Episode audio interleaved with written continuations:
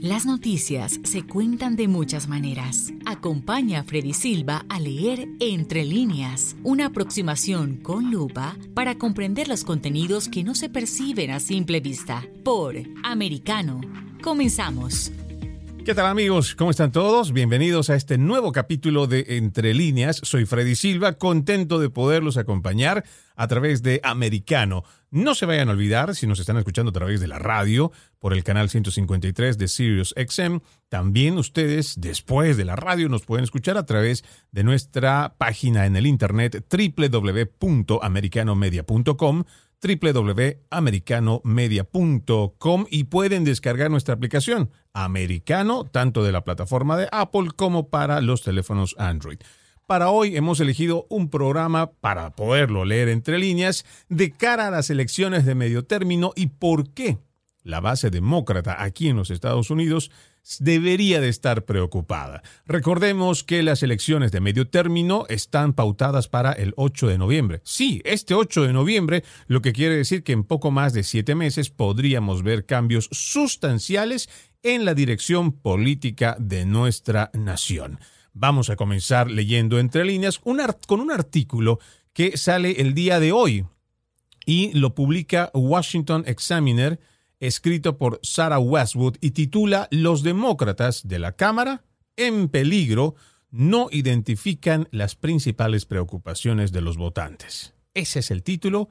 Los demócratas de la Cámara en peligro no identifican las principales preocupaciones de los votantes y vamos a comenzar a leer este artículo que me parece que es muy importante, pero además hace un análisis bastante preciso del cual vamos a ir leyendo entre líneas y vamos a ir acotando ciertas cosas por las cuales consideramos no solamente es bastante acertado, sino además muy apegado a la realidad. Comencemos leyendo entre líneas. Uno, dice, a medida que las encuestas y los grupos focales revelan que los votantes mencionan cada vez más la inflación y el crimen entre sus principales preocupaciones, algunos de los demócratas más vulnerables de la Cámara de Representantes parecen estar dando prioridad a otros temas en los primeros días de su campaña.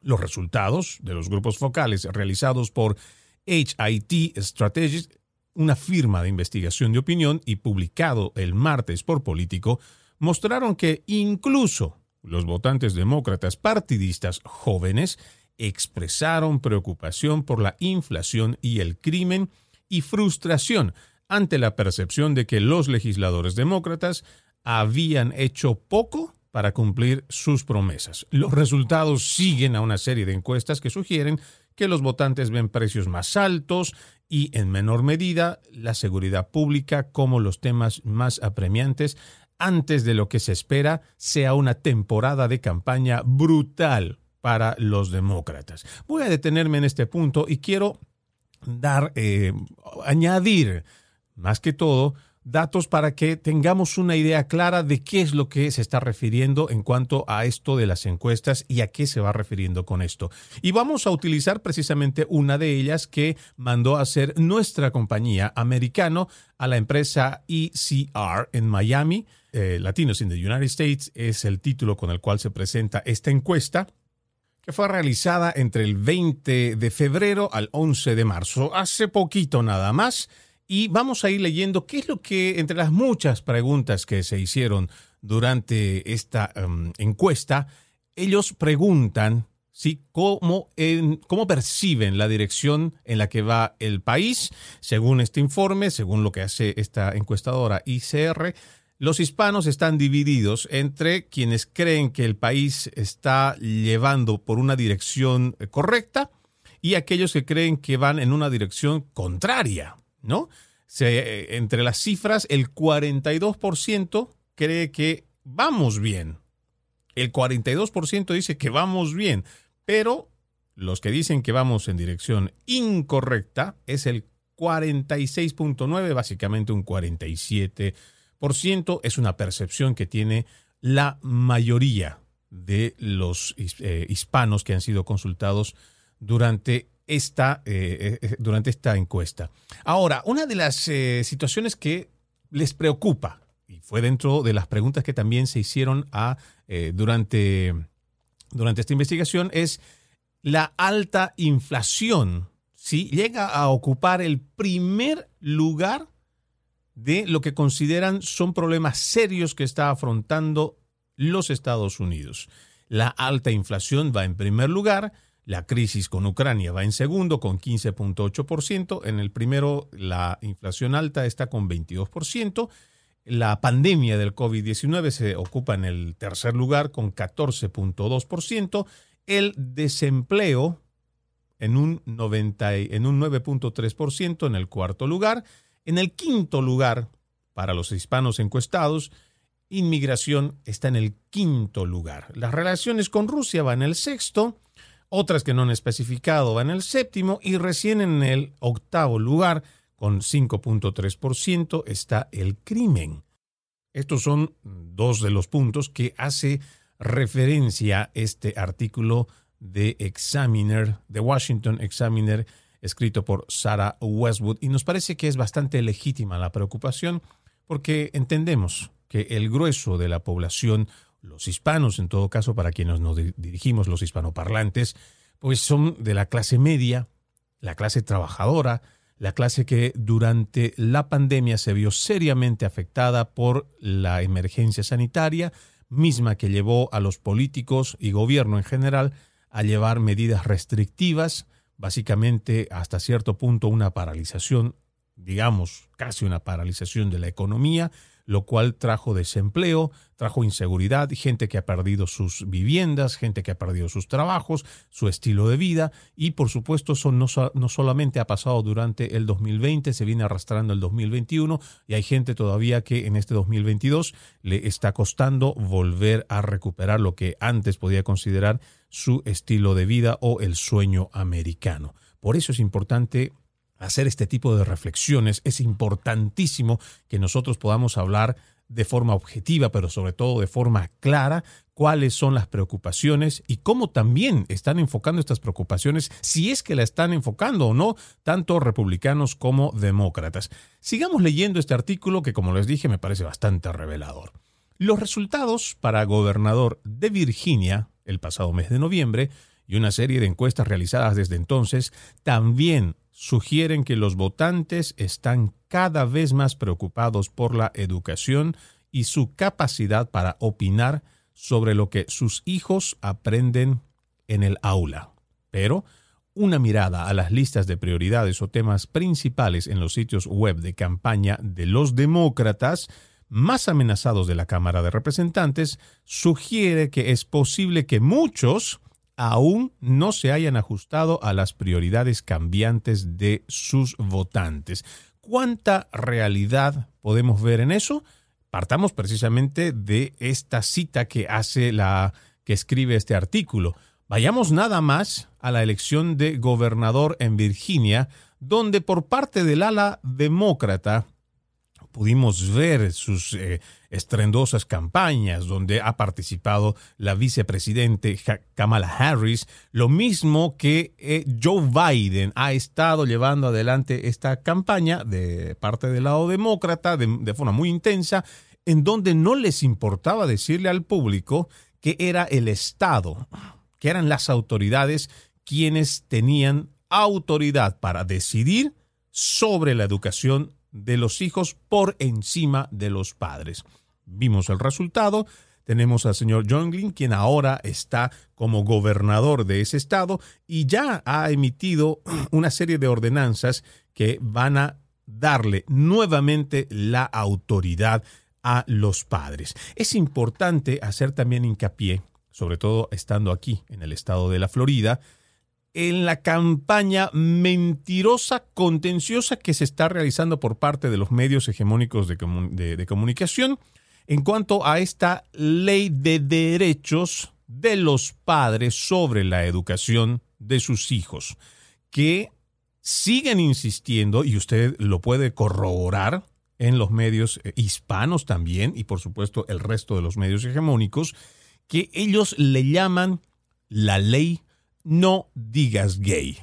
Sí, así es como lo presentan. Ellos dicen es la ley, no digas gay. ¿En qué parte? ¿En qué sector? ¿En qué hoja? ¿En qué párrafo? Esta normativa sugiere que no digas gay.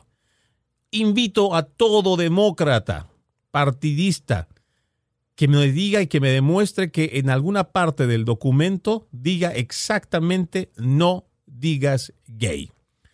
Vamos a estar a la espera, pero tenemos la certeza, porque ya hemos revisado dicho documento, no existe esa situación. Pero los medios hegemónicos, en complicidad con el Partido Demócrata, insisten en plantear esto como si se tratara de una ley que diga no digas gay. Y por supuesto, de fondo no está el hecho de que se hable, además, que nos parece que es incorrecto, que niños del jardín de niños, del primero, segundo, tercer grado, tengan que estar hablando de género o de sexo dentro de las aulas. Y ojo, el tema de fondo no es tanto el hecho de que se hable o no de estos aspectos.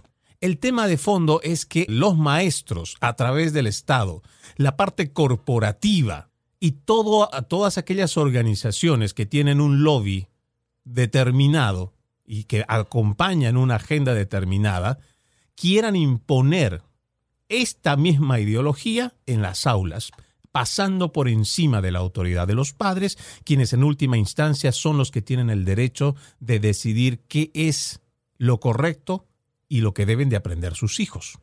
Por eso es importante leer entre líneas, porque entonces vamos a tener una idea clara de lo que se nos está diciendo, cómo se nos está diciendo y qué viene detrás de esta información. Y voy a invitar y voy a reiterar, y disculpen si esto les resulta tedioso o, cansa, pero demuéstrenos en qué parte de la legislación dice no digas gay. Demuéstrenos. Porque de otra forma, entonces quiere decir que están mintiéndole a la población. Quiere decir que están utilizando todo este aparato mediático en complicidad con un partido para poder dar una mentira. Mentira que ya ha sido refutada en muchas oportunidades por parte del gobernador de la Florida, Ron DeSantis, que también ha expresado la misma pregunta. ¿En qué parte de la legislación dice no digas gay? Lo que pasa es que quieren manejar la información manipulándola y llegar a ese punto de sentimentalismos porque eso es lo que yo he estado escuchando a través de la prensa hegemónica, para que la gente diga se está tentando contra el derecho de la libertad de expresión de los niños trans o los niños más pequeños. ¿Cómo es eso? Yo lo he preguntado y lo he planteado muchas veces. Cuando un niño tan pequeño, entre los 5, 4, 5, 6 años, cuando tiene las dificultades, primero fisiológicas, de encontrarse con esa situación tan difícil de enfrentar a veces una mañana, a sus padres porque se hizo pipí en la cama, porque todavía no controla ciertos esfínteres, por esos accidentes que a veces nos pasan desde niños. Cuando entramos en esa complicación del, del niño de no saber cómo poderlo explicar, además de la vergüenza que significa para él hablarlo. Cuando ese mismo niño, siendo tan pequeño, tiene esa dificultad de no saber cómo amarrarse los, eh, los cordones de los zapatos cuando tiene este niño en esa edad tan pura, pensar en jugar, cuando tiene que estar desarrollando su mente para poder estar en ese mundo maravilloso de lo que significa la niñez, disfrutarla, vamos a estar hablándole de sexo, vamos a estar hablándole de género. Hablemos de respeto en forma general. Hablemos de que eso es importante y vamos desde, desde niños, desde lo más pequeño, desde lo básico, desde la casa, en la escuela, en todas partes. Hablemos de respeto. Eso es lo más importante si queremos realmente ir en contra de la discriminación, queremos ir en contra del racismo, pero más importante, queremos ir en contra del bullying también. ¿Por qué no partimos de eso como una normativa que se enseñe todos los días en la escuela? El respeto para todos y cada uno de nosotros. Eso es importante que lo mencionemos. Y como lo dice este artículo, tal parece que aquellos demócratas, quienes podrían estar en riesgo su reelección en la Cámara de Representantes, parece que aún no se han dado cuenta que hay ciertas prioridades que son de suma importancia para el pueblo estadounidense, que no tienen que ver precisamente con una agenda de género, que no tiene que ver con una agenda climática, que no tiene que ver con esta agenda que es más ideológica y que al final del día no es una agenda patriota, no es una agenda que se preocupe por el bienestar de todos los ciudadanos estadounidenses. Vamos a seguir leyendo este artículo que, como les dije, me parece muy interesante. En cambio, muchos promocionaron problemas sociales liberales, cambio climático, infraestructura e incluso el COVID-19. Con siete meses hasta las elecciones de mitad de periodo y muchas campañas primarias aún en curso, la mayoría de los demócratas en la Cámara aún no han comenzado a pronunciar los discursos de campaña ni a cortar los anuncios que definirán en qué temas elegirán enfocarse durante el grueso de la carrera. Sin embargo, los sitios web de sus campañas ofrecen una idea de los problemas que están priorizando actualmente. Los demócratas ya se enfrentan a una percepción generalizada de que como partido en los últimos meses se han posicionado en el lado equivocado de casi todos los temas de importancia para los votantes. Y aquí hacemos una pequeña pausa porque lo que menciona en este pequeño párrafo no deja de ser real está muy apegado a lo que estamos viviendo en los Estados Unidos, porque parece que mientras nos siguen hablando de este New Green Deal, de este nuevo acuerdo verde, que no es un acuerdo propio de aquí de los Estados Unidos, sino que viene con una agenda supranacional, parece que desconocieran el hecho de que cada dólar extra que paga el ciudadano al comprar la gasolina, eso le representa un dólar menos en su canasta de ahorro, en su canasta básica de alimentos, en ponerle comida en la mesa a los hijos, comprarle ropa a los hijos o cualquier otra necesidad apremiante. Parece que seguimos pensando que es correcto que sigamos pagando precios altos, parece que siguen creyendo que es importante que hablemos de la raza, que hablemos de género, que hablemos de cambio climático, en vez de que nos enfoquemos en la recuperación económica de toda la nación, sobre todo en la clase media, que realmente vayamos enfocados en cosas que hagan crecer a la nación.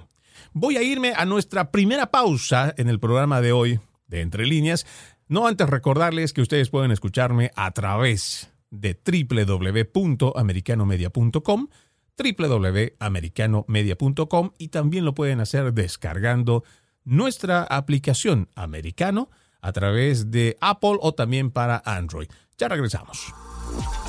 En breve regresamos con Entre líneas, junto a Freddy Silva por Americano. Vive en la verdad. Somos americano. Cada día, Ana Patricia Candiani pregunta, ¿usted qué cree? el programa en el que se consulta acerca de la realidad que vivimos, de lunes a viernes, 11 pm este, 10 centro, 8 pacífico por Americano. Hashtag Somos Americano.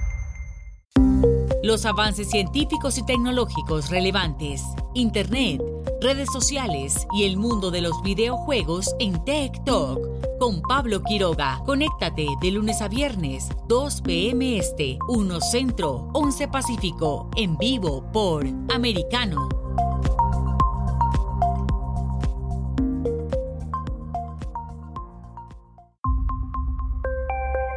Hashtag Somos Americano. Noticias e información del acontecer de nuestra región con sabor caribeño. Acompaña a Diulca Pérez e infórmate de lunes a viernes en vivo 9 a.m. Este, 8 Centro, 6 Pacífico por Americano.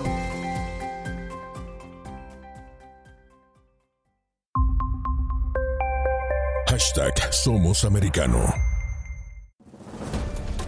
Hechos relevantes que ocurren en Estados Unidos, analizados con la característica frontalidad de Dania Alexandrino y sus invitados. Perspectiva USA, conectándote de lunes a viernes, 6 p.m. Este, 5 Centro, 3 Pacífico, en vivo por Americano.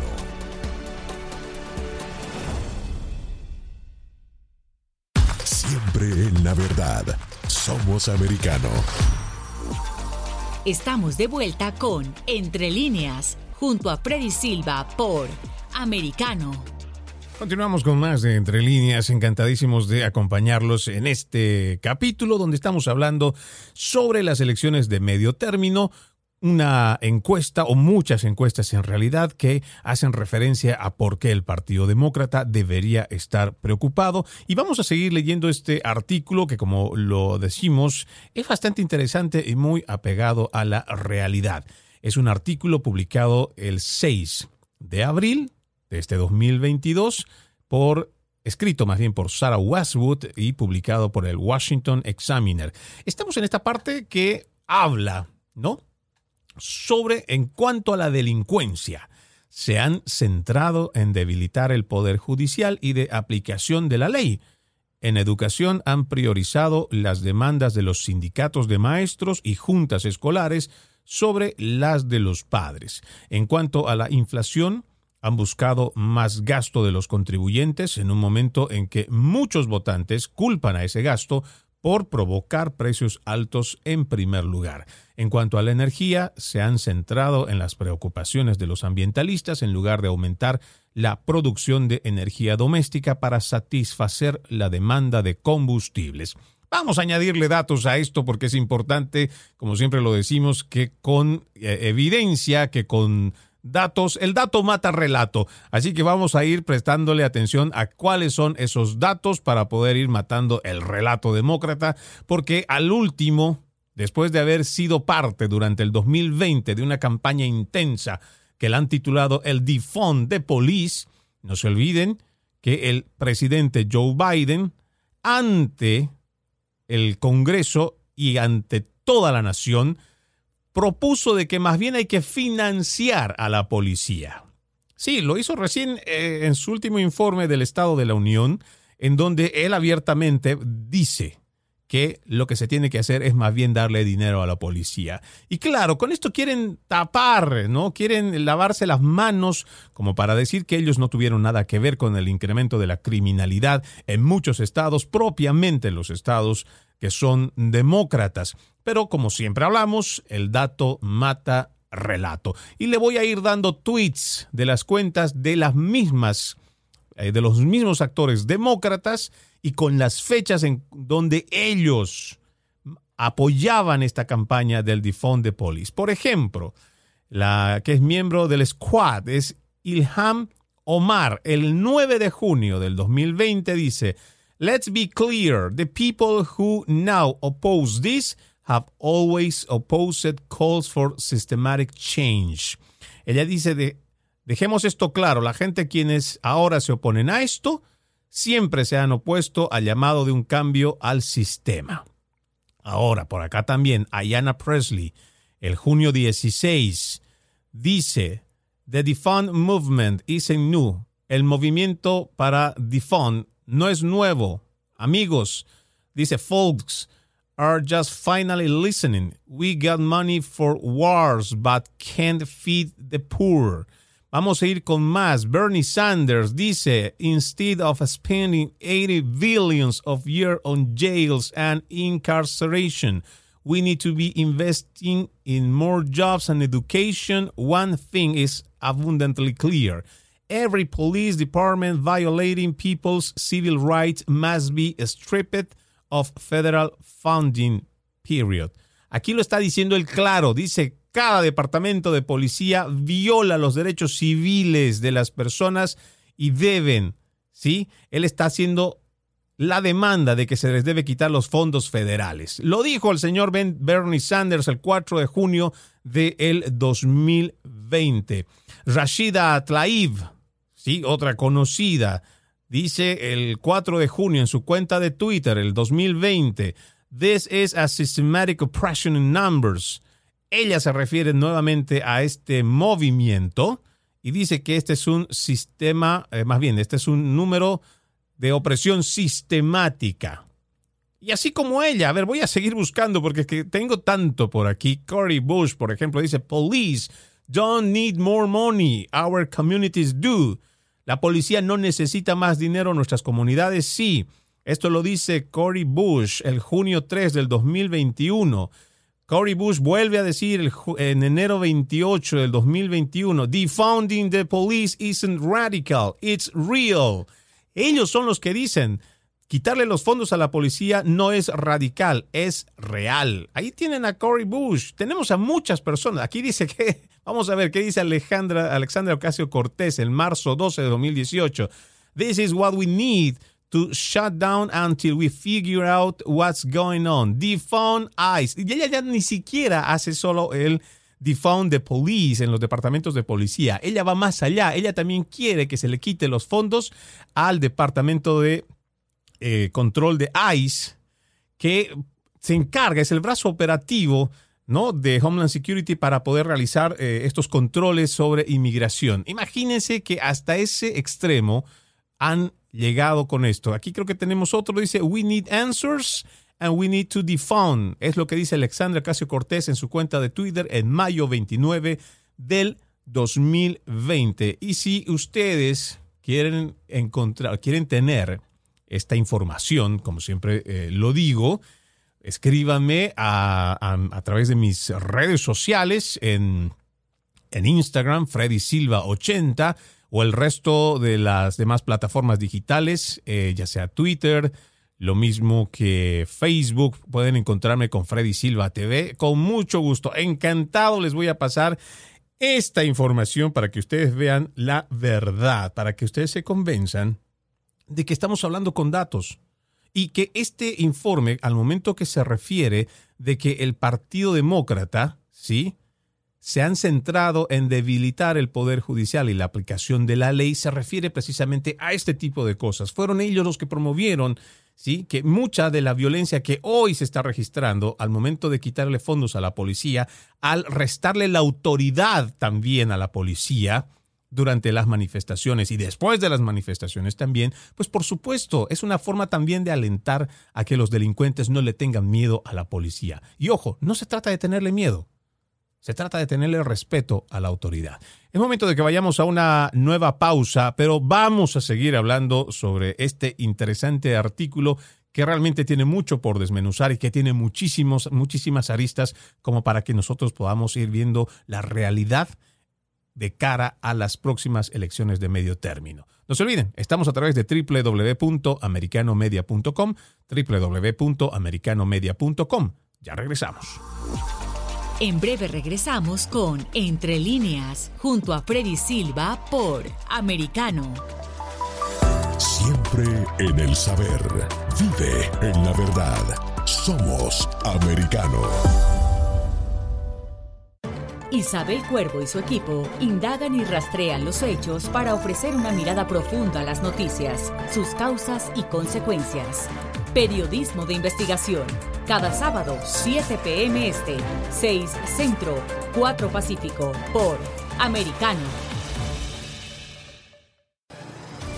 De la mano de la reconocida periodista Rocío López Real, los conservadores españoles en el exterior podrán mantenerse informados de los últimos acontecimientos censurados por la mayor parte de los medios subvencionados por la actual administración.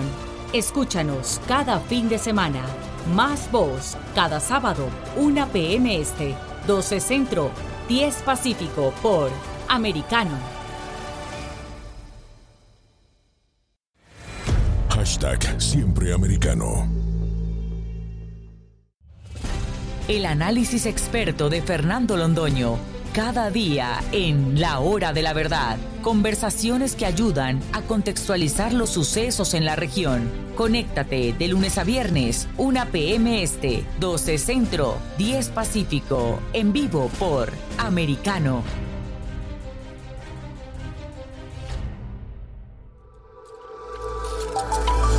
Vive en la verdad. Somos Americano. Está disponible para ti cuando quieras. Accede a toda nuestra programación a través de nuestra aplicación móvil americano. Descárgala desde Apple Store o Google Play y mantente informado con nosotros.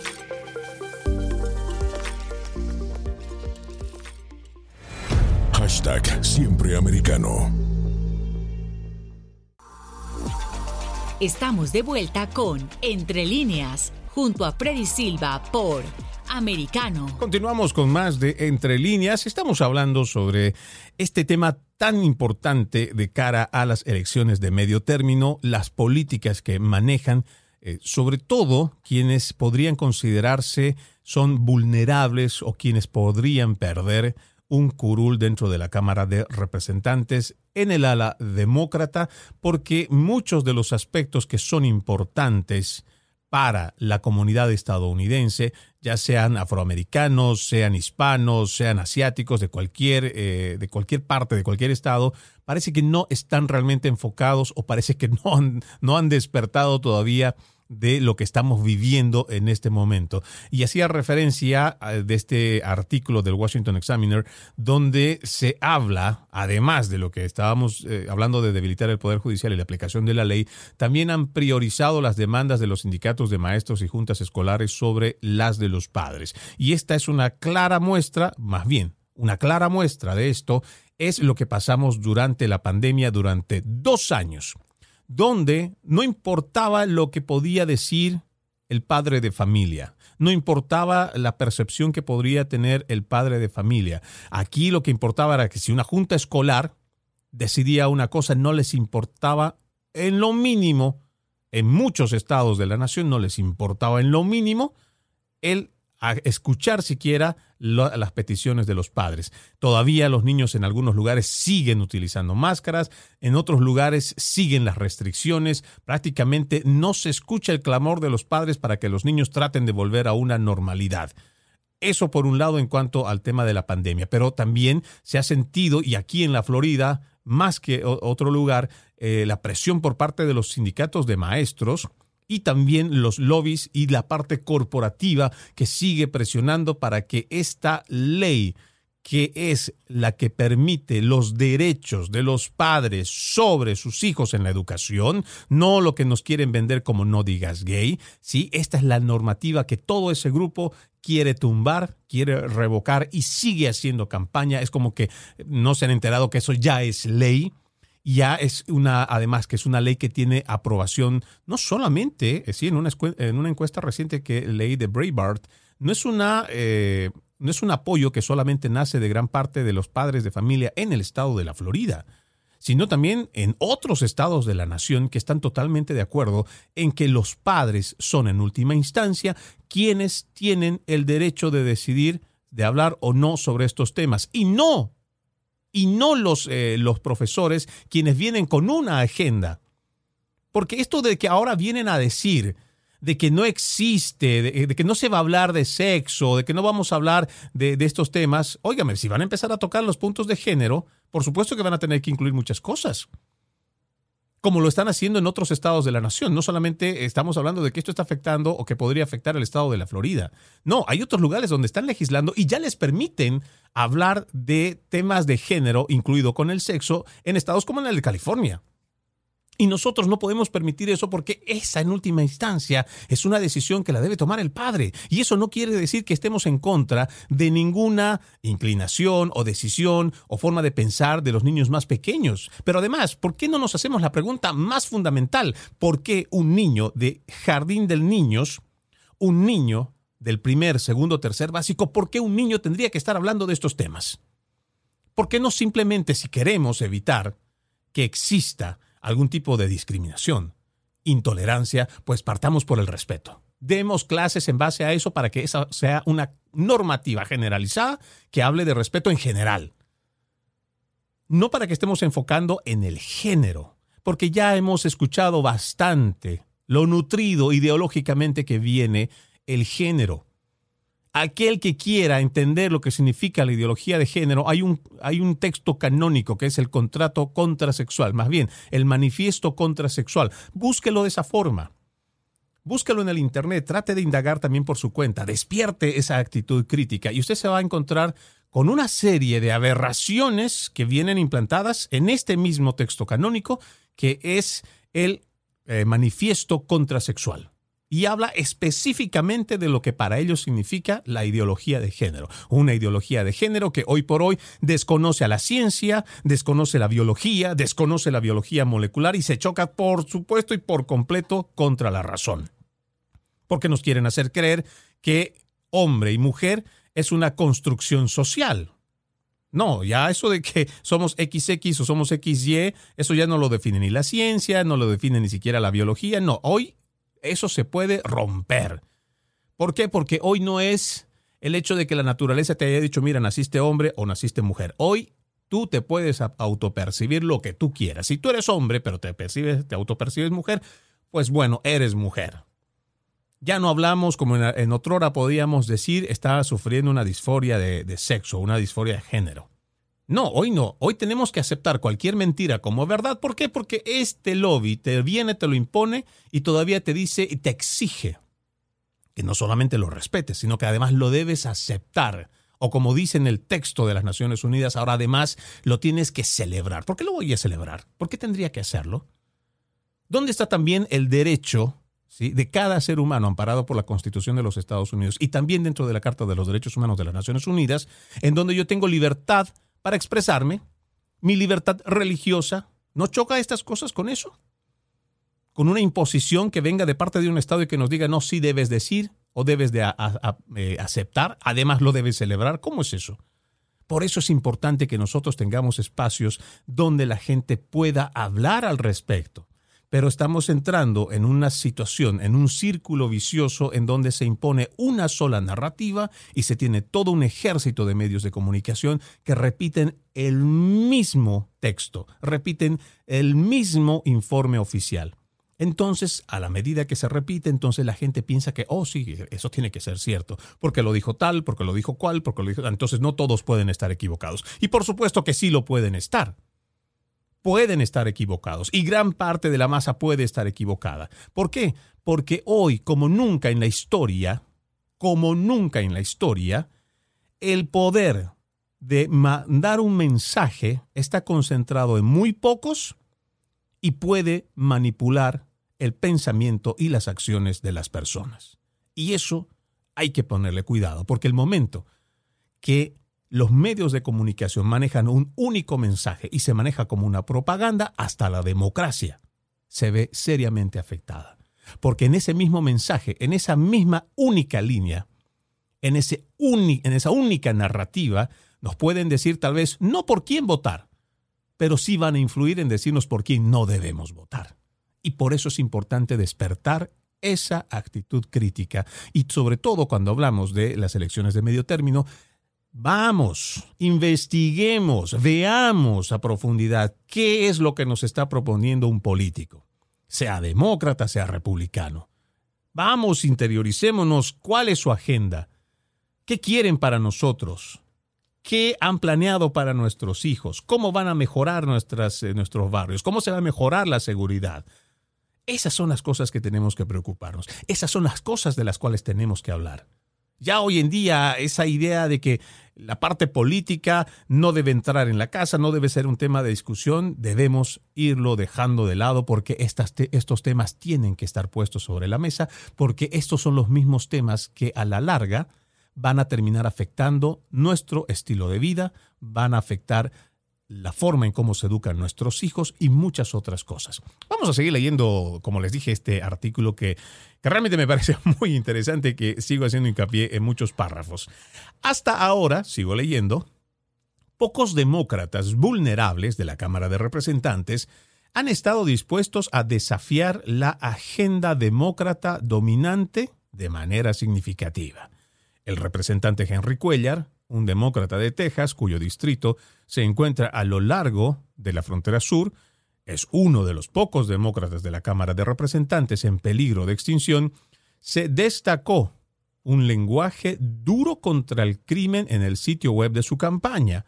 Al enfrentarse a una segunda vuelta en las primarias contra la abogada de inmigración de extrema izquierda, Jessica Cisneros, Cuellar advierte que su oponente demócrata retiraría los fondos a la policía y la patrulla fronteriza, lo que arruinaría nuestra economía local y haría que nuestras comunidades fueran menos seguras.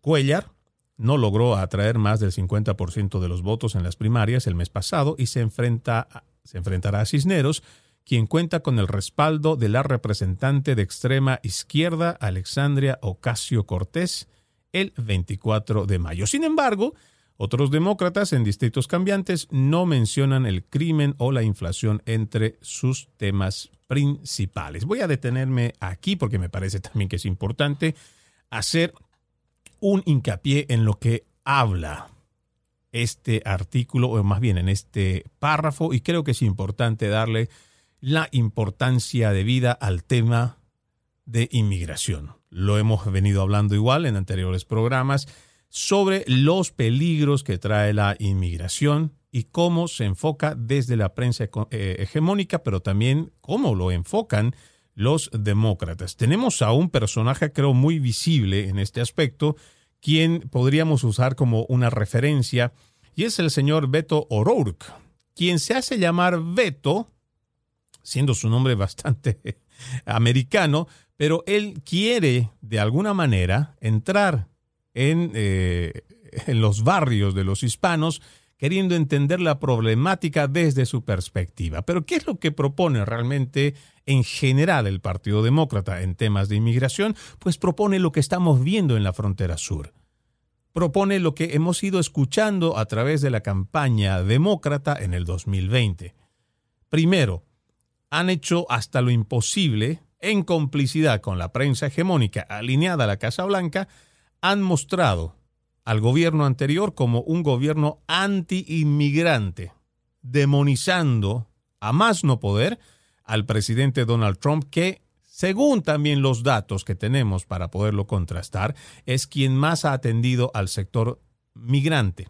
Sí, a los inmigrantes en general, a los inmigrantes hispanos, pero también a las minorías como la afroamericana. Lo podemos ver con resultados también en la parte económica antes de la pandemia, pero de esto no se habla. ¿Por qué? Porque también la prensa ha decidido que hablar de inmigración es mejor generalizarla y no separarla en dos partes. Dos partes que nos parece que es fundamental al momento de hacer un análisis. Porque una cosa es la inmigración descontrolada, la inmigración indocumentada, y otra muy distinta es la inmigración controlada. ¿Este es un país de inmigrantes? Por supuesto que lo es. Podemos revisar nuestra historia. Es más, desde los mismos padres fundadores, mucha de la gente que vino antes de que se establezca esta nación, como los Estados Unidos de Norteamérica, como la República de los Estados Unidos de Norteamérica, muchos de los que vinieron están aquí como exiliados o vinieron como exiliados desde Europa, escapando precisamente de mucha carga ideológica con la que estaba despertando la Revolución Francesa. Muchos escaparon de allá y buscaron en la tierra prometida, aquí en los Estados Unidos, un nuevo mañana, un nuevo empezar. Vayamos partiendo por ahí. La mayoría en esta nación somos inmigrantes y por supuesto que lo somos. Pero vayamos viendo cómo ha ido evolucionando este tema de la inmigración indocumentada. Lo que pienso está mal llamado inmigración ilegal, aunque pienso que esto es una forma de simplemente mala traducción por illegal que se pone en, eh, en, Estados Unidos. Pero en realidad el ser humano no es ilegal, porque a menos eh, yo pienso que no existe ser humano como tal que sea ilegal. Lo que es es una persona indocumentada. Entonces, la anterior administración no es que estaba en contra de los inmigrantes, pero la prensa lo puso de esa forma. Lo que se estaba pidiendo a gritos es que exista una inmigración controlada para que nosotros sepamos quiénes vienen al país, para que también nuestra nación se nutra de las personas buenas de las cuales sabemos sus antecedentes. Porque hay personas que vienen con el propósito de prosperar. De así como vienen a, crecer económicamente, a echar raíces, a hacer de esta su nueva patria, también hay gente mala que viene por esa frontera y no lo podemos negar y no lo podemos ocultar como lo viene haciendo el Partido Demócrata. Existen cifras y datos, y lo hemos venido mencionando en entre líneas, para que la gente lo sepa. El incremento de personas arrestadas con ¿sí? historial criminal. Y entre esos hay pedófilos, depredadores sexuales, criminales, hay asesinos, viene de todo. No podemos simplemente pensar que poniendo el tema debajo del tapete, lo vamos a poner debajo de la alfombra, toda esa basura, y mientras no lo mencionemos, entonces no va a haber. Ignorarlo, no hablarlo, de ninguna manera significa que el problema vaya a desaparecer. Muy al contrario, lo que estamos viendo hoy, como una triste realidad, es que el crimen organizado se está aprovechando de este tipo de políticas de puertas abiertas que plantea esta administración del presidente Joe Biden acompañada del resto de sus partidarios demócratas, porque hacen muy poco para realmente ayudar a controlar la frontera sur. Es más lo que envían dinero para una causa allá en Europa, en este conflicto armado entre Rusia y Ucrania, son millones de dólares que prefieren destinar y mandar a cuidar la frontera ucraniana que lo que se debería invertir en nuestras fronteras. Porque para eso la tenemos. Por último, si no quieren tenerla, pues que esta administración ponga en un consenso, o más bien que llame a un referendo, que haga un, que haga un llamado, y nos pregunte a todos los ciudadanos si estamos de acuerdo con que no exista fronteras y que seamos un país donde la gente puede inmigrar cuando quiere, puede pasarse por la frontera cuando quiere y no necesita respetar las normas ya establecidas. Vamos a ver cómo les va. Tal vez existe una mayoría del pueblo norteamericano que está de acuerdo con esas políticas, pero dudo mucho porque ya estamos viendo que muchas de las ciudades también se están viendo afectadas. No propiamente por la criminalidad, porque todavía no tenemos datos concretos de que esa gente que haya pasado o esa minoría de gente que haya pasado que tiene problemas con la ley, ya estén causando problemas de seguridad dentro de la nación. O sea, seríamos también completamente irresponsables al decir que la mayoría o que la, delincuencia ha crecido en la medida en que eh, han entrado las personas indocumentadas. Eso también sería una falta de respeto a nuestros oyentes y por supuesto no estaría pegado a la realidad. Por supuesto que no. Pero algo que no podemos desconocer es que además del problema que podía estar asociado con el tema de seguridad, no podemos olvidar que muchas de estas personas que han llegado con sus hijos también van a necesitar estar en las escuelas y en la forma en cómo los están llevando a ciertos estados, ¿sí? Estas mismas familias que están llevando y están llegando con hijos van a tener que estar estudiando en algunos condados donde ya están saturados de alumnos y donde existe un presupuesto anual el cual se determina para cierta cantidad de alumnos. Esta misma cantidad de gente, cuando vienen en masa, también hacen que los precios de la renta de las viviendas también suban. ¿Por qué? Porque va a haber más demanda. Esa es una lógica dentro de lo que significa el, el sistema económico. Esas son las cosas que debemos preguntarnos, esas son las cosas y esos son los temas que también debemos poner sobre la mesa. Me voy a una última pausa en entre líneas, pero no se muevan porque todavía tengo mucho que analizar en cuanto a este interesante artículo. Ya volvemos. En breve regresamos con Entre líneas, junto a Freddy Silva por Americano. Vive en la verdad. Somos Americano. Iberoamérica hoy. Un análisis de los acontecimientos políticos y sociales y su impacto en nuestra región, junto a Mario Pacheco y Eugenio de Medina, de lunes a viernes, 12 pm este, 11 centro, 9 pacífico, en vivo por Americano.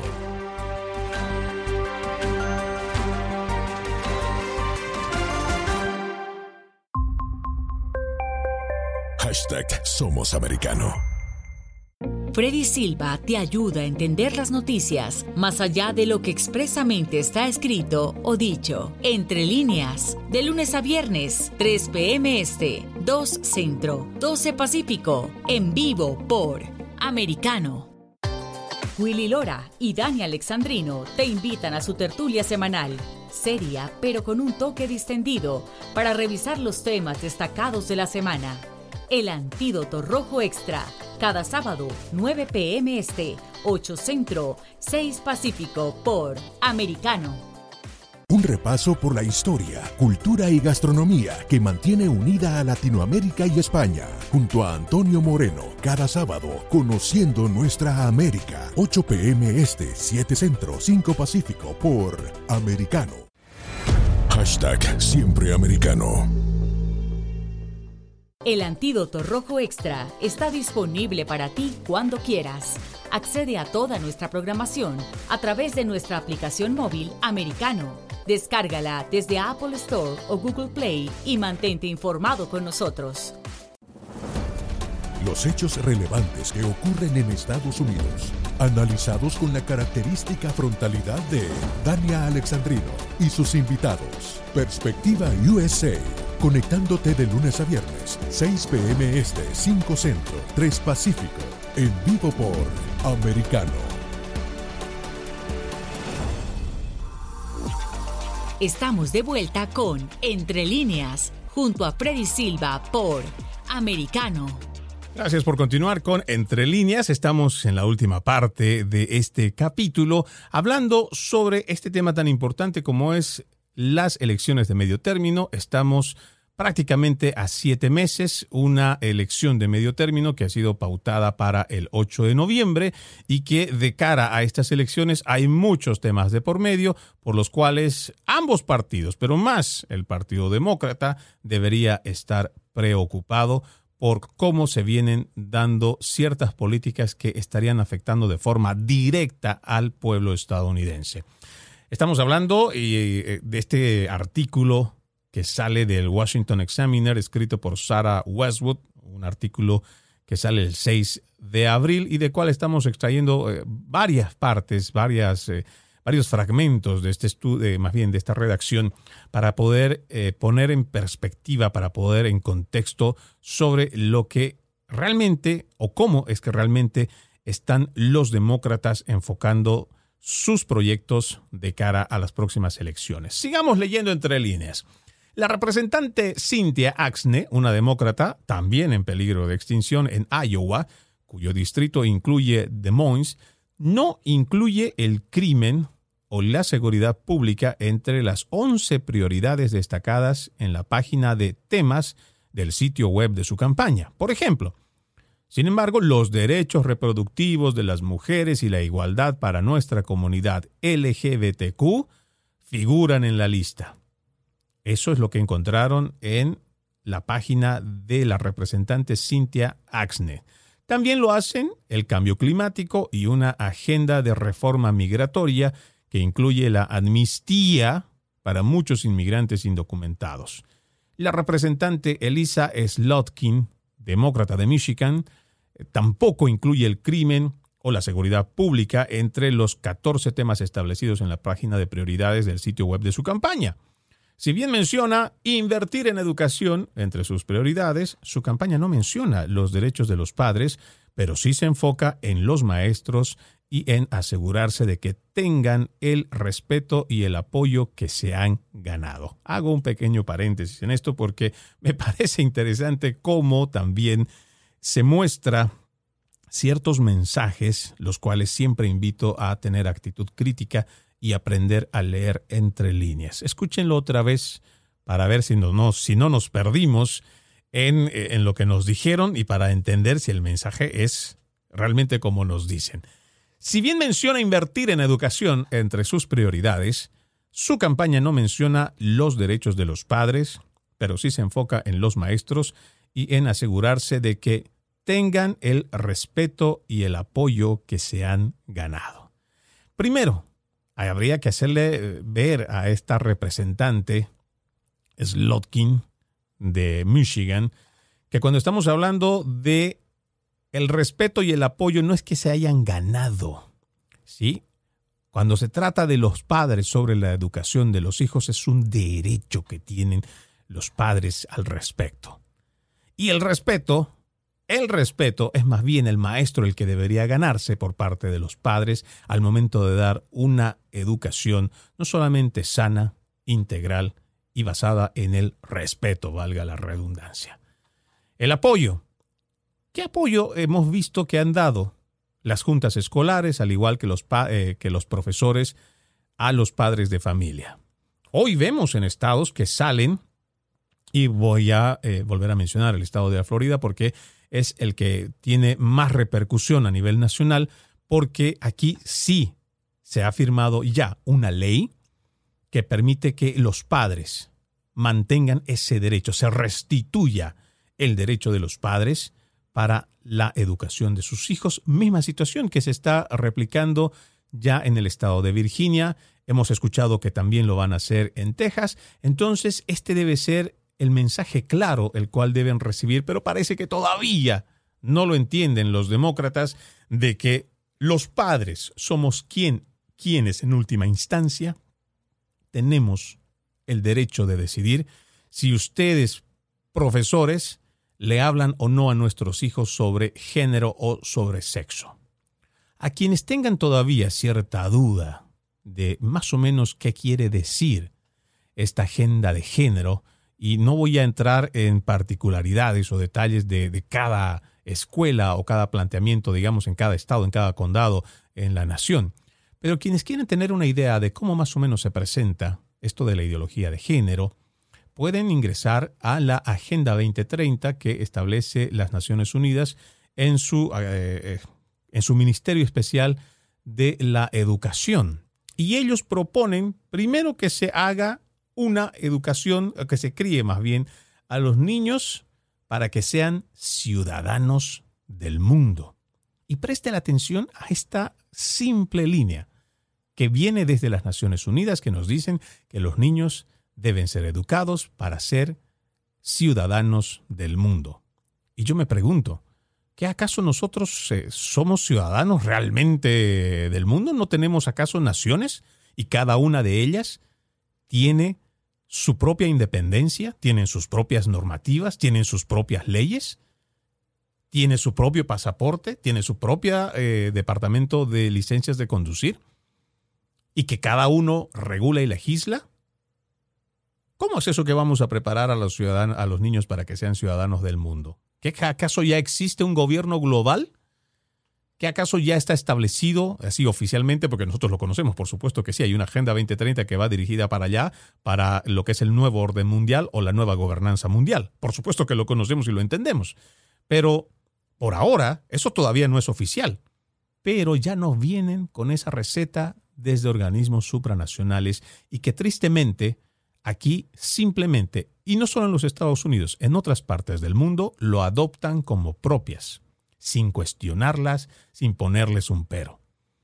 Por eso es que hacemos siempre la invitación a todos ustedes para que desarrollen, ejerciten, sobre todo la actitud crítica ante lo que escuchan, ante lo que reciben como información.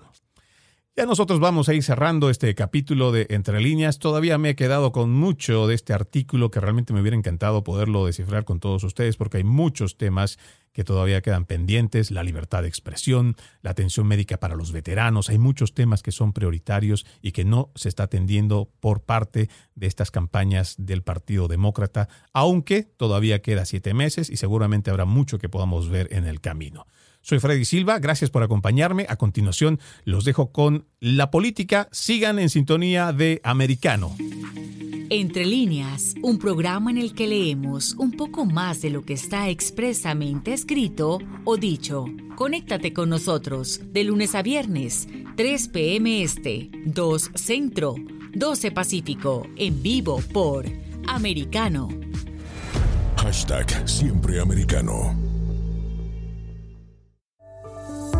Iberoamérica Hoy está disponible para ti cuando quieras. Accede a toda nuestra programación a través de nuestra aplicación móvil americano. Descárgala desde Apple Store o Google Play y mantente informado con nosotros.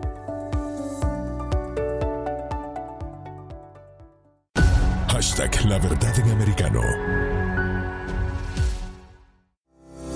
Así está el mundo. Está disponible para ti cuando quieras. Accede a toda nuestra programación a través de nuestra aplicación móvil americano. Descárgala desde Apple Store o Google Play y mantente informado con nosotros.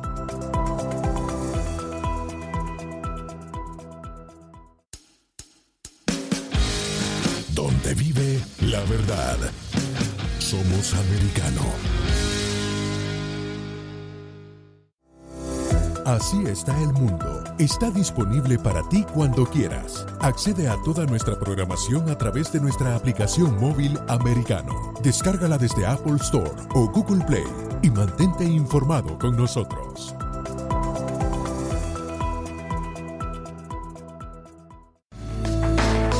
Donde se habla con la verdad. Somos americano.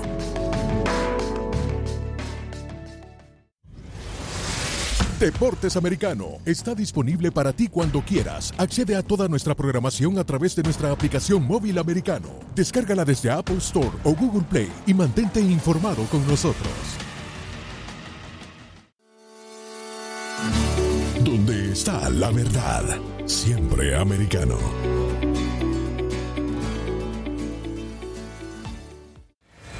Hashtag siempre americano.